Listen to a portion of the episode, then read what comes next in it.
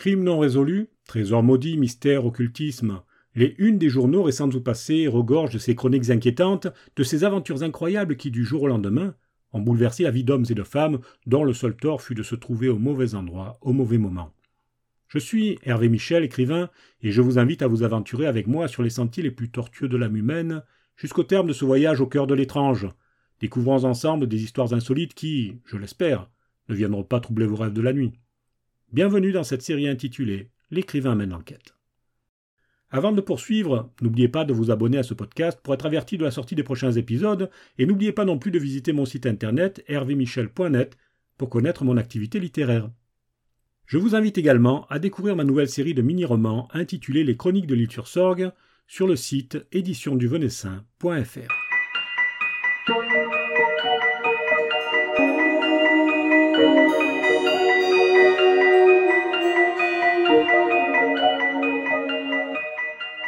Les années 60, les années de la prospérité et du développement industriel, les usines qui tournent à plein régime, mais aussi l'émergence d'une nouvelle délinquance où les caïds et les mafieux doivent partager le pavé avec les petits voyous des banlieues, voici le contexte dans lequel je vous entraîne aujourd'hui.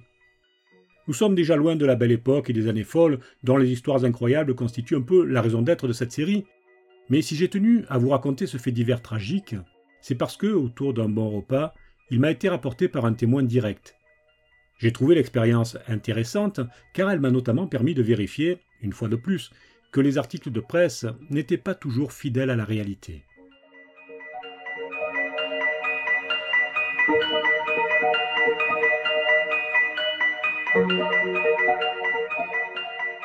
Nous sommes au mois de septembre 1960 à quelques kilomètres de Sorgue, une petite ville paisible du Vaucluse.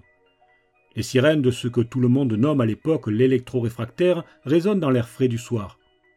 L'électro-réfractaire est une puissante société qui fabrique des produits réfractaires comme son nom l'indique.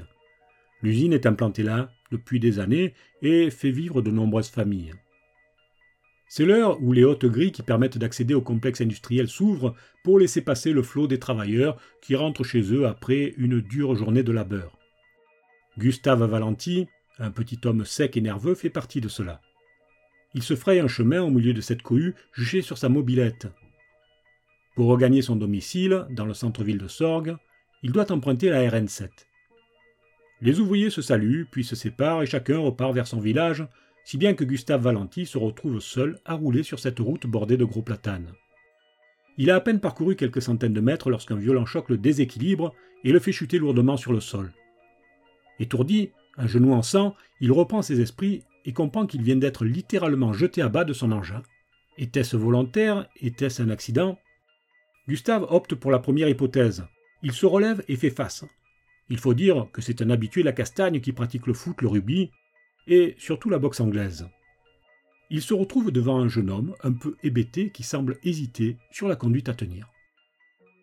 Plutôt mécontent car sa mobilette est abîmée et lui-même est blessé, mais gardant toujours son calme. Gustave ne se dégonfle pas. Il somme celui qui a peut-être voulu le dépouiller de son moyen de locomotion de le suivre jusque chez un ami qui habite tout près. Il notera son identité, afin de pouvoir faire une déclaration à son assurance et à la direction de l'usine, car, vu l'état de son genou, l'ITT ne fait aucun doute. Le garçon, qui se nomme Sébastien Moreau, comme on l'apprendra plus tard, a compris qu'il avait affaire à forte partie. Il joue la carte de la coopération. Il s'excuse, bafouille explique qu'il ne l'a pas fait exprès et que bien sûr, il remplira les papiers sans faire d'histoire. Puis, il prétexte un besoin urgent et s'éloigne un peu. Gustave l'attend. Deux minutes, cinq minutes, dix minutes, et il finit par réaliser que ce petit saligo s'est fait la belle. L'ouvrier, furieux, remonte sur sa mobilette qui ne démarre plus et pédale comme un forcené, malgré la douleur au genou, pour tenter de rattraper son agresseur. Une poursuite totalement improbable et presque comique s'engage alors entre Sébastien Moreau, qui a réussi à voler un vélo dans la cour d'une maison toute proche, et Gustave Valenti. Moreau a la mauvaise idée de se diriger vers le centre-ville de Sorgue. On est à une époque où la télé n'a pas encore enfermé les citoyens dans leur salon. Après le travail, on se réunit dans la rue, aux terrasses des cafés, on discute avec les amis et la famille sur les bancs publics. Et justement, sous un grand arbre, place de la mairie, Gustave aperçoit son frère et ses neveux qui prennent le frais. Moreau se dirige droit sur eux.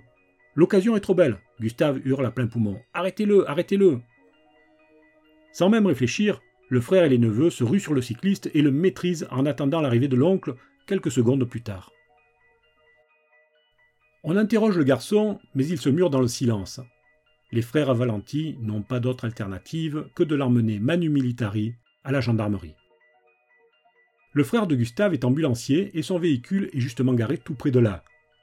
Il propose de conduire le jeune voyou chez les gendarmes, mais Gustave refuse de le laisser partir seul. C'est bien trop dangereux, ce gars-là est tordu. Et c'est donc en ambulance que le délinquant est livré aux forces de l'ordre. Lorsque Sébastien Moreau entre dans la gendarmerie, son air inoffensif et son regard de chien battu font presque de la peine aux militaires. C'est un gamin qui a fait une bêtise, tout au plus, un chenapan qui mériterait une bonne taloche, et voilà. Le problème, c'est que, rapidement, les gendarmes découvrent son identité. Ce galopin n'en est pas à son coup d'essai. Il sort tout juste de prison où il était incarcéré pour des faits similaires. Oh, rien de bien terrible, quelques vols de vélo, deux ou trois petits larcins. Mais peu importe, il y a récidive. Alors demain, c'est retour à la case départ, au juge de décider de son sort. Sébastien Moreau est poussé dans une cellule après une fouille sommaire. Bien trop sommaire c'est une grave erreur qui va avoir des conséquences catastrophiques. Car ce que les gendarmes ignorent, c'est que le gamin a dans sa poche un pistolet de calibre 16,65 et plusieurs chargeurs approvisionnés. Il a dérobé l'arme un peu plus tôt à son oncle. Le lendemain, le voleur de bicyclette est amené à Avignon, dans le bureau du juge d'instruction. Et toujours pas de fouille approfondie. Sans surprise, le magistrat le renvoie en détention. Dans le fourgon qui le conduit vers la prison Sainte-Anne, les gendarmes ne l'ont pas menotté. Pensez-vous, un petit voleur de bicyclette, ce n'est pas un caïd ou un parrain du milieu non plus. Ce n'est qu'un pauvre gosse. Le véhicule officiel stoppe enfin devant les hauts murs de la prison avignonnaise. À cet instant, Sébastien Moreau ouvre la porte et bondit hors de l'estafette. Immédiatement, les militaires le prennent en chasse. Rue de la Banasterie, rue des Remparts, rue Saint-Lazare, la poursuite s'éternise dans ce dédale de rues et de ruelles étroites, et un gendarme, plus sportif que les autres, finit par distancer ses camarades. Il s'appelle Émile Digne, il a 48 ans, et il devrait être à la retraite depuis un an déjà. Sauf qu'il a rempilé pour une nouvelle année le temps de terminer de payer le crédit de sa maison. Une maison où il compte bien passer ses vieux jours, après des années de bons et loyaux services, comme on dit. Mais les choses ne vont pas se passer ainsi. Émile Digne s'arrête soudain. Il a perdu la trace de Sébastien Moreau au niveau de la rue Saint-Joseph. Ah, si seulement ce gamin ne lui avait pas indiqué du doigt où se cachait le fuyard, tout près dans un grenier désaffecté. Le gendarme, ignorant que Moreau le tient dans sa ligne de mire, s'avance et crie Allez, ne fais pas l'imbécile, rends-toi, je suis armé. Émile Digne n'a pas le temps de terminer sa phrase. Un coup de feu claque et il s'effondre, la carotide littéralement tranchée par une balle de 7,65. Dans un ultime réflexe, il dégaine son pistolet et tire au jugé. Il touche Sébastien Moreau au front.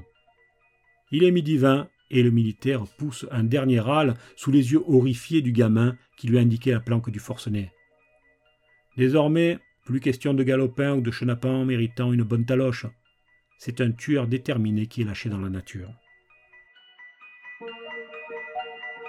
Le périmètre est bouclé, les CRS arrivent en renfort, l'ambiance est lourde dans le quartier. Personne ne peut circuler. Tous les habitants, craignant pour leur vie, se tapissent chez eux.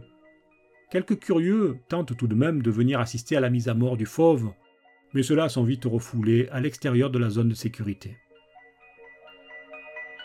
Enfin, vers 19h45, un gendarme s'approche du grenier où se terre le tueur de flics. Il s'appelle Jean Amalbert. Il faut faire quelque chose avant la nuit. Le militaire emprunte une échelle et grimpe au niveau de la fenêtre derrière laquelle Moreau s'est retranché. Il compte le surprendre. Hélas, il se retrouve nez à nez avec le canon du 765. Le coup part, et il s'effondre à son tour, la gorge transpercée. Fort heureusement, il survivra. À la nuit tombée, Sébastien Moreau tient toujours sa position. Mais c'en est assez, maintenant il faut passer à l'attaque. Des projecteurs sont mis en batterie et inondent de lumière la planque du forcené, tandis qu'une pluie de grenades lacrymogènes se déverse sur lui et que les pompiers submergent son repère à l'aide de leurs lances à incendie. C'est fini pour Moreau. Soit il se rend, soit son histoire se termine dans le sang. Il n'y a pas de retour en arrière possible.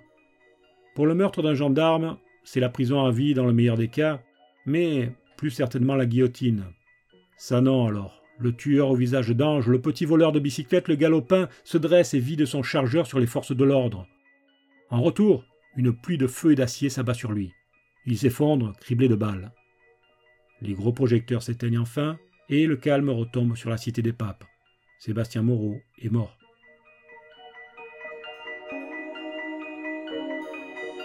Terrible récit, n'est-ce pas? Quoi qu'il en soit, je vous remercie de m'avoir accompagné une nouvelle fois dans cette série L'écrivain mène l'enquête. C'était Hervé Michel qui vous dit à très bientôt pour un prochain voyage dans le temps sur les traces des criminels les plus sanguinaires de notre histoire.